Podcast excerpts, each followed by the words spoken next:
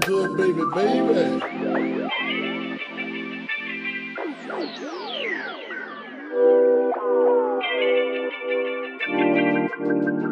It was all a dream.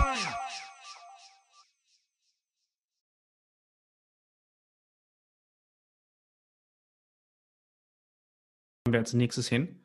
Ich bin großer Freund von Thailand, das ist, ich liebe Thailand, da war ich mehrmals. Das ähm, ist der erste richtige Ort im Ausland, so fern alleine mit dem Unternehmen, wo ich gewesen bin. Ähm, aber vorher war ich in den USA und so mit meinen Eltern, aber das war so richtig, das war so der Step alleine. So, so raus mit dem Unternehmen, mit dem Laptop und von da aus gearbeitet. Das war so der erste große Step über den, über den großen Teich. Und ja, danach, danach waren es einfach nur so Entscheidungen, okay, wo gehen wir jetzt hin? Ähm, wo wollen wir, in welches Land wollen wir, was ist gerade schön vom Wetter her, was ist gerade, was lohnt sich preis-leistungsmäßig.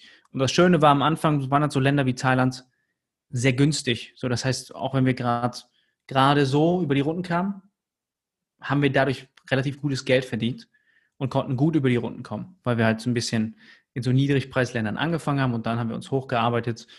Und heute ist es halt nicht mehr so wichtig, in welchem Land ich bin. Das ist, ähm, ist dann auch eine sehr schöne Sache, was für mich auch sehr viel Freiheit ausmacht, nicht aufs Geld achten zu müssen. Hm. Und heute ist halt das Thema, ich muss sagen, heute bin ich deutlich mehr Unternehmer, als ich damals war. Das heißt, heute ist mein Tag von eigentlich die ganze Woche mit Arbeit durchgeplant. Das heißt, ich, ich, ich erlebe eigentlich gar nicht so viel, wenn ich irgendwo bin. Ich bin eigentlich die ganze Zeit am Arbeiten. Ähm, ich erlebe dann sonntags mal was oder wenn ich mit meiner Freundin abends was mache. Aber der Fokus ist mehr, dass ich ein bisschen länger an manchen Ecken bleibe und dann dort ein paar Leute kennenlerne. Ich frage dann immer andere Unternehmen oder so, wen kennt ihr hier? Lerne dann irgendwen kennen vor Ort. Mm, und schaue mir halt jetzt zum Beispiel hier in Wien, sind wir gerade in Wien, dann gehen wir halt gerne spazieren und schauen uns halt schöne Gegenden an. Hier ist ja dieser so ein riesiger Schlossgarten und sowas. Das sind halt coole Sachen so. Dann lebst du halt drei Monate in einer anderen Stadt. Ja, Wien ist auch wunderschön. Ja, auf jeden Fall. Das ist eine sehr schöne Stadt. Du warst also das erstes in Thailand, hast du gesagt? Also da hat das alles so. Chiang Mai. Ja, also Südostasien ist ja generell wunderschön. Die meisten mhm. Deutschen können sich das gar nicht vorstellen. Die haben irgendwie Angst, nach Asien zu reisen, weil die mhm. irgendwie Vorurteile dagegen haben. Aber ich finde Asien mhm. Ähm, ich habe da auch eine Zeit lang auf Bali, ich war viel auf Bali. Mhm. Ähm, auch in Vietnam war ich eine lange Zeit. Ähm, ich würde sagen, Asien hat, hat, schon viel zu bieten. Auch Preis-Leistung, klar, aber auch ähm, ist eine ganz andere Kultur. Und diese Kultur kennenzulernen, das ist wirklich cool. Also was man damit, ja. Könntest du dir vorstellen, irgendwann in Asien zu leben? Hm, das einzige Land, was ich mir vorstellen könnte, wo, was ich sogar in Betracht ziehe, ist Singapur. Ähm, das Ding ist, in Thailand, Thailand sind so die nettesten Menschen auf der Welt, also wirklich super nette Menschen. Ist, ich war auch sehr überrascht, als ich das erste Mal da war, wie, wie nett die Menschen sind, wie schön die Kultur ist und sowas. Das Ding ist, in Thailand ist schon das, ja, die, die Regierung ist sehr willkürlich, das Königreich und sowas. Das sind halt Sachen, die für mich eine Rolle spielen. So, ich kann jetzt nicht in einem Land leben, wo, wo keine Ahnung, wo ich kein keine Kritik am König üben darf, weil ich sonst in den Knast komme. Das ist so etwas, das wird für mich niemals ein Ort sein, wo ich dauerhaft leben kann, wo ich immer den Gedanken haben muss, okay, ich muss aufpassen, was ich mache oder so. Oder Gesetze werden willkürlich beschlossen. Wobei durch Covid werden ja in jedem Land Gesetze willkürlich beschlossen.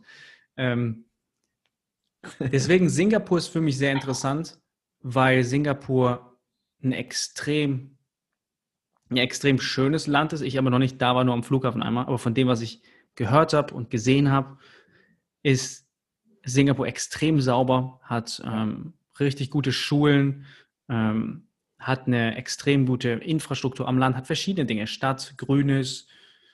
Es sind so viele Faktoren, die sagen, okay, wenn, dann könnte es Singapur sein. Und ja, also Singapur ist und, und englischsprachig, halt Englisch, sehr englischsprachig. Ähm, das sind so Punkte, die, die in Asien, das einzige Land, wo ich wahrscheinlich leben können würde, wäre Singapur. Bali kann ich mir vorstellen, es war sogar schon mal, ein paar Kumpel hat mir das mal geschickt, ähm, wollte mir jemand eine, eine, Villa in Bali verkaufen, um, um passives Einkommen zu machen. Ähm, gerade, weil die, gerade sind da die Wohnungspreise natürlich ganz niedrig. Und sowas könnte ich mir auch vorstellen. Das heißt, einfach eine, eine Villa dort zu kaufen und dann drei, vier Monate im Jahr dort zu sein. Ja, also dieses multilokale Leben, das ist schon, schon deins. Ja, Tendenziell ja, nur nicht auf Dauer. Wenn du irgendwann eine Familie hast, ähm, ich plane auf jeden Fall irgendwann Familie zu gründen, dann, dann finde ich das, ist, ist es ja nicht unmöglich, aber sehr schwer umsetzbar. Ne? Und du willst auch nicht, wenn du Kinder hast, zumindest möchte ich das nicht, dass die, ja. Dass die immer wieder umgesettelt werden. Ne? Das heißt, die sollen irgendwie auch eine stabile Struktur haben, wo die aufwachsen, ein stabiles Umfeld. Aber jetzt gerade ist es, gerade ist es ganz geil, bis auf jetzt Corona, was es sehr schwer macht dann auch. Ja, das, das macht dieses Multilokale gerade auch schwer. Ich sitze mhm. ja leider gerade in Deutschland. Was heißt leider, mhm. aber ich würde natürlich auch gerne wieder raus. Und nächsten Monat geht es wieder nach Forteventura. Aber es ist natürlich auch schwierig, äh, das zu planen mit, mit Covid. Na, dann wird dann jetzt in Spanien, es ist ja auch gerade schwierig, äh, da reinzukommen, beziehungsweise reinzukommen, nicht das, das Problem, aber auch in Spanien werden jetzt die Gesetze wieder ein bisschen geändert. Ähm, Ausgangssperre und Co. Also Covid macht es nicht einfach, auf jeden Fall. Was ich aber interessant finde, ist, wenn du, wenn du in Singapur bist oder Singapur für dich interessant ist, da war ich auch schon, äh, sehr, sehr grün, obwohl die Stadt so riesig ist und auch so viele Menschen da leben und es einfach in, in die Höhe wächst, weil in die Breite geht es ja nicht mehr, ähm, hast du sehr viele Grünanlagen. Also ich, ich war sehr erstaunt. Ich war in einem Fitnessstudio im 17. Stock oder so und habe hab einfach aus dem Fenster rausgeschaut. Es war alles erstmal aus Glas und es war alles grün. Also es war mhm. wirklich, als würde, als würde die, die Natur dort einfach mit der, mit der Stadt eine Koexistenz führen. Also es war unglaublich. Also die, das war wirklich krass. Und es ist wirklich sauber. Also das hätte ich nicht gedacht. Es war wirklich so sauber, das habe ich noch nie gesehen. Also sauberer als meine Wohnung. Und ich bin ein sehr reinlicher Typ, muss ich sagen. Und das war krass. Da war nichts auf dem Boden, also wirklich gar nichts. Und die haben auch da wirklich akribisch darauf geachtet, dass du da auch nichts fallen lässt. Ne? Da gibt es auch fiese Strafen dafür, wenn du da einen Kaugummi mhm, oder eine Habe ich gelesen, ja. ja. Also kann Kaugummi ich sogar verboten, glaube ich. Du genau. darfst kein Kaugummi ins Land bringen. Ja, da kriegst du richtig Ärger. Das ist schon krass. Also Singapur kann ich dir auf jeden Fall empfehlen. Wobei, für mich wäre es nichts. Mir ist das zu, zu wild, zu viel. Mhm. Also weil ich bin, ich bin eher so ein etwas ruhigerer Typ. Ähm, also ich liebe Großstädte, klar, aber nach einer gewissen Zeit brauche ich dann auch so ein bisschen Ruhe. Und für mich ist Bali halt das Nonplusultra. Da so mhm. drei, vier Monate im Jahr, was du auch gerade gesagt hast, äh, ist auf jeden Fall angedacht für nächstes Jahr. Und da dann auch eine Villa oder so zu kaufen. Mhm. Du warst auch auf ja. Bali. Ich glaube, du, du warst auch schon öfter da, oder? Ich war einmal ähm, für drei Monate dort, ja, für drei Monate, glaube ich. Ähm, ich war in, wir? waren erst in Canggu, und dann in Seminyak. Aber ich war nach, glaube ich, wie viel? Nach zwei Wochen konnte ich nicht mehr rumlaufen, weil ich mehr so einen Surfunfall hatte. Und mein, mein Knie mit 14 Stichen genäht wurde und die Krankenhäuser da sehr, sehr schlecht sind. Ja, ähm, ja die haben es sehr verhunzt das heißt, das, was eigentlich wahrscheinlich zwei Wochen nicht sauberes Laufen bedeutet hätte in Deutschland, hat da mal eben sechs bis acht Wochen gedauert. Und dementsprechend war ich halt die ganze Zeit in der Villa. Es war mit Pool und sowas schön, aber lag halt die ganze Zeit rum und ja. konnte nur humpeln. Das war ein bisschen, bisschen Absturz. Aber ansonsten war es, war es ein schöner, schöner Ort. Okay. Crazy. Ich habe äh, auch vorhin noch mal ganz kurz nachgefragt, wenn wir das Thema Bücher ansprechen. Du hast gesagt, du liest mhm. viel. Du hast dich für das mhm. Lesen ähm, Du hast deine Passion zum Lesen entdeckt. Hast du da so Top 3 Bücher, die du jedem empfehlen kannst, wenn es um das Thema Persönlichkeitsentwicklung geht? Hm. Ich muss sagen, mittlerweile lese ich nur noch, ich habe ja ganz viele Businessbücher, ich lese nur noch Businessbücher. Ich habe in meinen Anfangsjahren praktisch nur Persönlichkeitsentwicklung gelesen und inhaliert, sodass ich jedes Persönlichkeitsentwicklungsbuch praktisch mal gelesen hatte. So, und dann wiederholen die sich halt. Also viele Persönlichkeitsentwicklungsbücher haben halt dann dieselben Inhalte. Und seitdem habe ich nie, habe ich dann angefangen mehr ähm, als Business interessanter wurde für mich, als das so mein Hauptthema war, habe ich halt viel mehr Businessbücher gelesen. Und deswegen aktuell, also aus aktueller Sicht, das ist schwer für mich zu empfehlen, aber was für mich damals so Game Changer waren, war zum Beispiel ähm, The Big Five for Life von John Strzelecki. Das ja. war ein sehr schönes Buch damals. Hm, dann, ähm, ich glaube, The War, der The War of Art. Also nicht The Art of War, sondern The War of Art von Stephen Pressfield. Das, das ist ein Buch, da geht es um, es geht eigentlich darum, wie ein Künstler den Widerstand jeden Tag überwinden muss, um seine Kreativität auszuleben. Am Ende des Tages geht es jedoch viel mehr darum, dass wir in die Umsetzung kommen. Und das war so ein Buch, das habe ich sehr oft gehört. Das war ein sehr schönes Buch. Ich meine, ein Buch, was ich oft gelesen habe, war Der Alchemist das war, ist aber so ein Standardtipp, den viele hören. Ähm, wie man Freunde gewinnt, war für mich damals ein sehr, sehr gutes Buch, ein sehr anwendbares Buch auch, aus dem ich viel mitgenommen habe. Hm, wie gesagt, Maximum Achievement von Brian Tracy. Von Brian Tracy generell alle Bücher sind halt so, so oldschool, klassisch Persönlichkeitsentwicklung, ne? So Ziel setzen und Affirmation und alles Zeugs. So, das waren halt so Dinge, die sind so, die sind, die sollte jeder mal gelesen haben. Wie man Freunde gewinnt, habe ich, ähm, habe ich auch gut, also habe ich auch gelesen, habe auch viel mitgenommen. Vor allem auch, wenn es um das Thema Verkaufen geht. Also mhm. ich habe äh, hab das viel, viel in diesem Bereich, wenn ich zum Beispiel Sales Calls habe und es geht um den, um ein Coaching oder wenn ich einen Kunden habe, ähm, dass man sich in die Sicht oder in die, in die Brille des anderen hineinversetzt. Und ähm, mhm. ich finde, das hat wirklich geholfen. Das war wirklich ein sehr starkes Buch. Mhm. Auf jeden Fall. Und sehr viele Punkte, auch das Namen nennen, dass du immer den Namen nennst, das Zuhören, das sind so eigentlich simple Dinge, die extrem viel Effekt haben. Ja, safe. So, wir haben noch ein paar Sachen, beziehungsweise ich habe noch ein paar Sachen auf der Agenda. Ähm, aber ich will, ich will äh, natürlich nicht deine Zeit stehlen, aber eine Sache interessiert mich. Und zwar, du hast gesagt, du willst irgendwann Familie. Das ist jetzt sehr persönlich. Du willst mhm. irgendwann Familie. Wie alt bist du jetzt? Mhm. Wann, wann, könntest du dir vorstellen oder was musst du erlebt haben, um Familie ähm, zu, eine Familie zu gründen? Hm, ich bin jetzt 28, ich werde jetzt 29. Ähm, mein, mein Plan ist so ab, ab 30 zu Beginn Familien zu gründen. Ähm, was, was hält mich auf? Ich würde sagen, jetzt, dass mich nicht so aufhält, ist am Ende eine Entscheidung, die ich treffen muss und die dann auch bedeutet, dass ich mich festlege auf einen Ort und sowas, wo ich langfristig lebe. Das ist, das ist gerade so eher der Punkt, wo ich sage, ich schaue mir gerade noch einige Orte an, wo ich dann mir, ähm, wo ich dann fest sein werde, wo ich dann sage, okay, das ist ein guter Ort, um eine Familie zu gründen. Hm. Und ja, der Rest der Rest wird bei mir ähnlich bleiben. Das Leben wird dann wahrscheinlich einfach nur zehnmal stressiger mit einem Kind. ähm, von dem, was ich von Freunden gehört habe. Aber an meinem Leben wird sich wahrscheinlich wenig ändern, als dass mein Hauptfokus immer noch meine Hauptleidenschaft Unternehmertum sein wird. Ähm, in diesem Fall erschaffe dich neu. Und dafür geht halt mein ganzes Leben drauf. Und dann wird halt noch Familie mit anstehen, ne? neben meiner Freundin jetzt. Dennis, hast du, hast du, bist du so ein Mensch, der im Kopf hat, wie viele Kinder er mal haben möchte, oder ist dir das eigentlich völlig egal? Also ich habe drei als Ziel erstmal. Drei als Ziel erstmal? Ja, drei als Ziel. Drei ist die angepeilte Zahl. Wahrscheinlich, weil ich in einer Familie mit drei groß geworden bin. Und ich konnte mir nie vorstellen, ähm, ein Einzelkind zu sein. Für mich war immer so ein größerer Family, war immer so ein Part davon. Das fand ich immer wichtig. Bist du ein Familienmensch? Ich würde sagen, ja würde sagen, ja. Wie ist denn der Kontakt? Ich meine, wenn du die ganze Zeit unterwegs bist, mhm. ähm, ist der Kontakt etwas schwieriger zu der Familie? Also die, na klar, durch die Digitalisierung, durch äh, WhatsApp und Co. ist es ja einfacher, aber man ist ja nicht so close zusammen. Oder meinst du, dass mhm. du kommst damit klar, dass, dass äh, man nur einmal in, in, in der Woche telefoniert? Oder wie machst, wie machst du das überhaupt? Also keine Ahnung, wie, wie gehst du vor? Also ich telefoniere einmal in der Woche mit meiner Family. Mhm es ist nicht so, nicht so intim wie jetzt, wenn man zusammensitzt und, keine Ahnung, zusammen isst oder sowas. Das auf jeden Fall nicht. Ich besuche sie ab und zu. Ähm, besonders jetzt wird es ein bisschen einfacher in der nächsten Zeit, weil meine Eltern ein bisschen flexibler sind jetzt.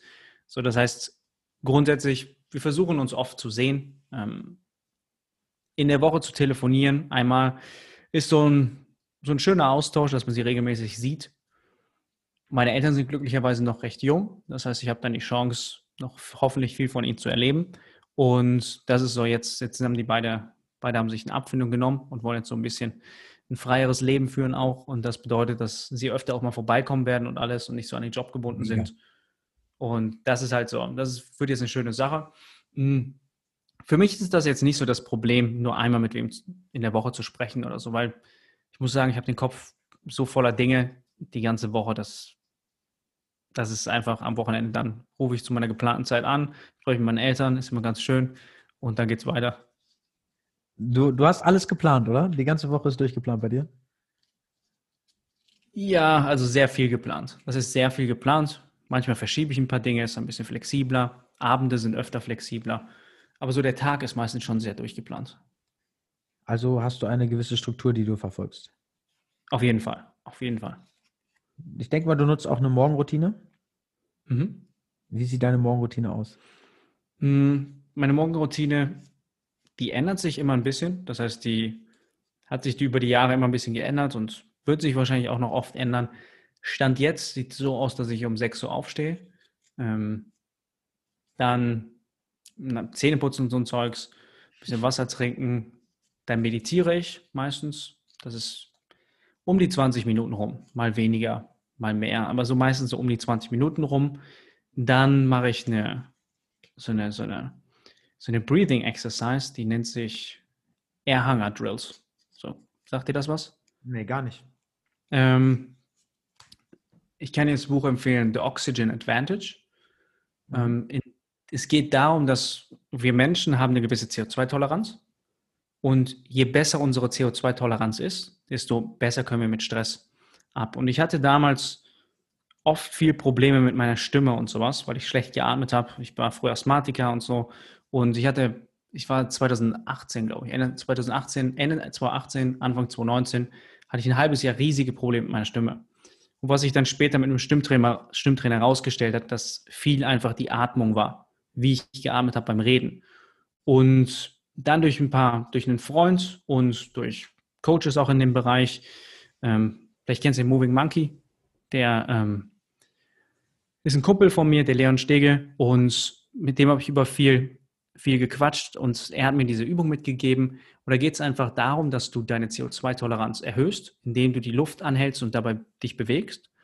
Und das sorgt dafür, dass du besser mit Stress umgehen kannst und dein Nervensystem einfach runterfährt, stetig wieder runterfährt. Und mein Nervensystem war einfach immer auf Anschlag, was halt viel dazu gefördert, auch durch den Stress, den ich in meinem Leben habe, im Alltag, dass ich oft in diesem Modus war, dass Sachen einfach verkrampfter sind und so, und auch meine Stimme und alles anstrengender wird und ich schlechter regeneriere. Und deswegen mache ich das sehr regelmäßig und muss sagen, seitdem ich das mache, ähm, seitdem ich versuche, meine CO2-Toleranz stetig zu verbessern, komme ich nochmal deutlich besser mit Stress klar. Und ich würde schon sagen, dass ich sehr gut mit Stress sowieso war, ursprünglich.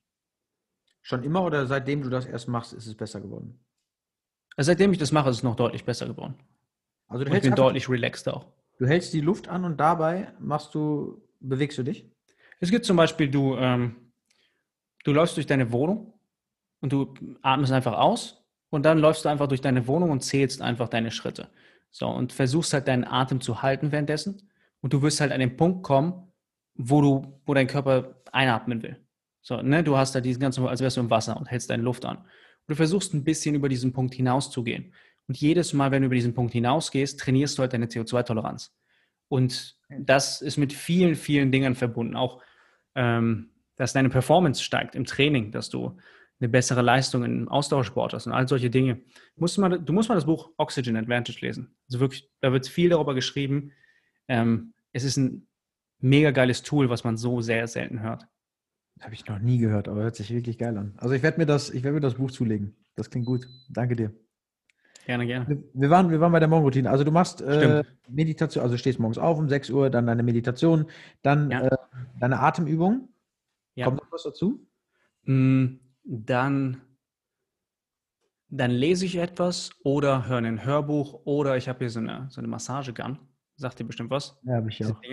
Ja, klar. Und dann schaue ich ähm, gerne auf YouTube mal ein Video, zum Beispiel Rise and Fall. Dann haben die irgendwelche Unternehmen, der ich glaube, das ist Business Insider oder solche, solche Kanäle haben solche Videos, wo die Unternehmen zeigen, wie sie dann gestiegen sind und wieder gefallen sind. Ich finde es mega interessant. Ich schaue da immer so kleine Doku oder so 20 Minuten, während ich dann so eine Massage-Session mache und dann starte ich eigentlich in den Tag. Das heißt, habe dann mein, hier so mein Notizbuch, stelle mir ein paar Fragen, wofür bin ich dankbar, was ist mein, die eine Sache für den heutigen Tag, meine Prioritäten, ja. plan den Tag und dann starte ich eigentlich meistens.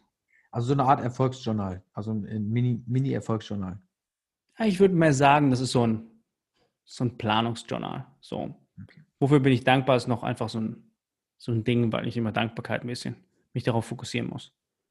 Thematisierst du äh, bestimmte Themen in deiner Meditation oder lässt du das wie beim Zen-Buddhismus einfach den, den freien Lauf? Hm, gute Frage. Manchmal, ich würde sagen, meistens lasse ich es, versuche ich mich auf den Atem zu fokussieren.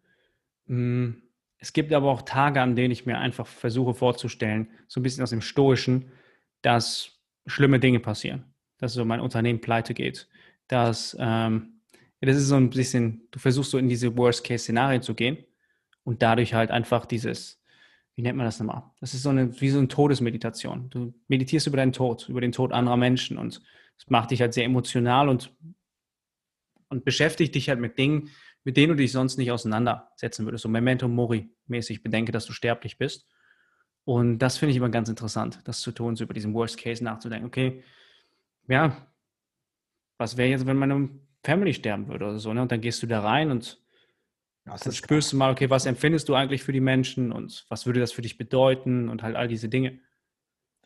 Da wäre ich ja morgen schon todtraurig, wenn ich, wenn ich diese Medita Art der Meditation machen würde. Und dann hast du noch einen guten Tag, wenn du dich wirklich mit so einem negativen, äh, mit negativen Sachen beschäftigst.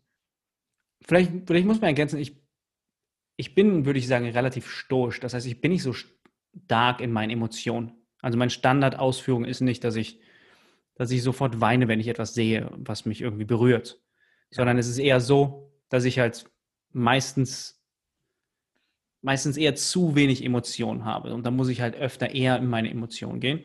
Hm, es ist jetzt auch nicht, dass ich das jeden Tag mache, aber die, die alten Stoiker, Seneca, ähm, Marc Aurel waren große Freunde davon, sich hinzusetzen, zu meditieren und über, über den Tod zu philosophieren, einfach darüber nachzudenken, weil es, weil sie der Meinung sind in, in der Stoik, dass der Tod einer unserer mächtigsten Dinge ist, weil der Tod schafft es immer wieder, deine Perspektive gerade zu rücken, was wichtig ist.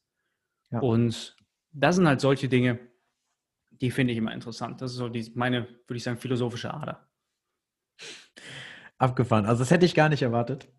Ähm, ich glaube, vielleicht bin ich da nicht der, nicht der Typ für der, der so ja, über den Tod nachdenken morgens. Vielleicht abends würde ich das vielleicht machen, wenn ich, wenn ich den Tag ge gemeistert hätte.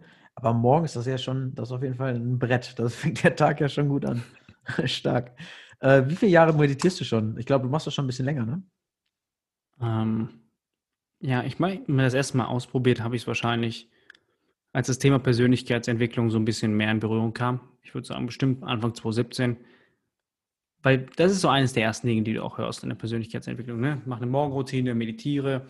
Und ich denke, seitdem habe ich angefangen, immer mal wieder aufgehört.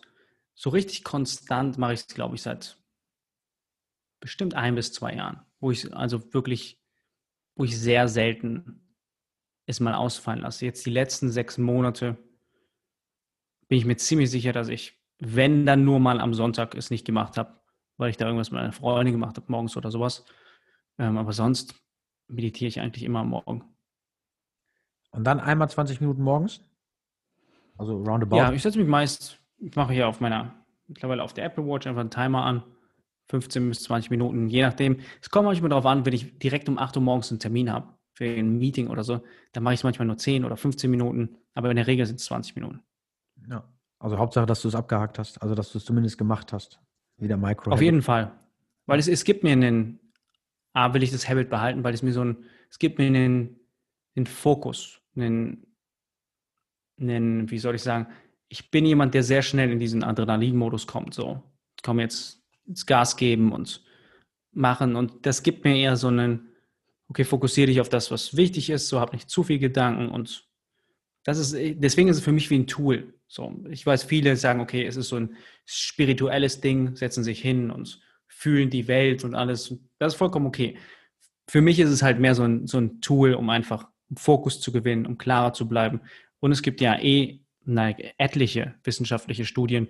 Auch wir hatten letztens, wir machen immer in unserem in unserem Team bei Erschaffe dich neu holen wir immer einmal im Monat einen externen Speaker rein, der vor unserem Team einen Vortrag hält.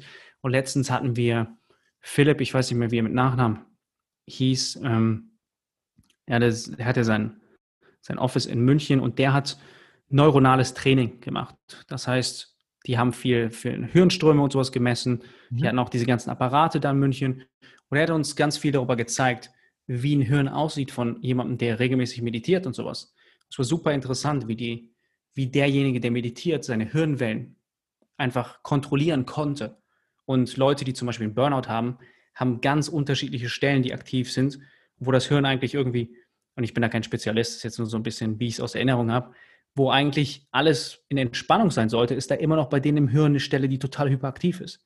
Ja. Und die fühlen sich halt chronisch ermüdet und sowas. Und das hat so viel mit dem Hirn zu tun. Und Meditation ist einfach ein riesiges Tool, um das kontrollieren zu lernen, um ich glaube, es sind, was sind das,